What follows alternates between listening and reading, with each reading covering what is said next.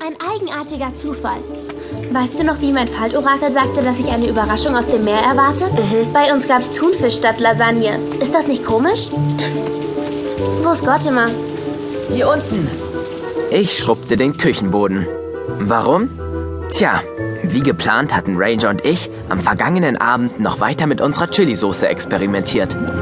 Dabei hatten wir sie wohl zu lange und zu hoch erhitzt, wobei wir immer ordentlich nachgewürzt hatten. Naja, und dann ist es explodiert. Gortemers Weissagung wurde auch wahr. Ich habe mich der Hitze gestellt, es aber nicht aus der Küche geschafft. Also, schrubbst du hier schon seit gestern Abend? Unser Experiment hat uns ein schwammresistentes Rezept beschert. Mel zückte das Faltorakel. Mal sehen. Vielleicht beschert es uns diesmal schöne Aussichten. Bist du denn noch Herr über dein Schicksal? Ich will lieber von mir in Schwierigkeiten gebracht werden als vom Schicksal. Also war ich an der Reihe. Zwei.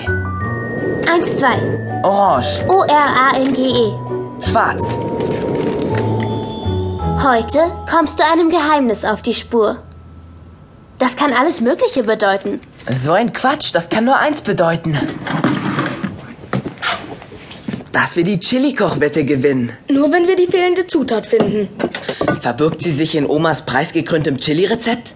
Mel nickte. Dann berichtete sie stolz, was sie inzwischen herausgefunden hatte. Oh ja, meine Oma hat die Bohnen in Pistazienöl angeschwitzt und sie dann dem Chili zugefügt, um den Geschmack aufzuwerten.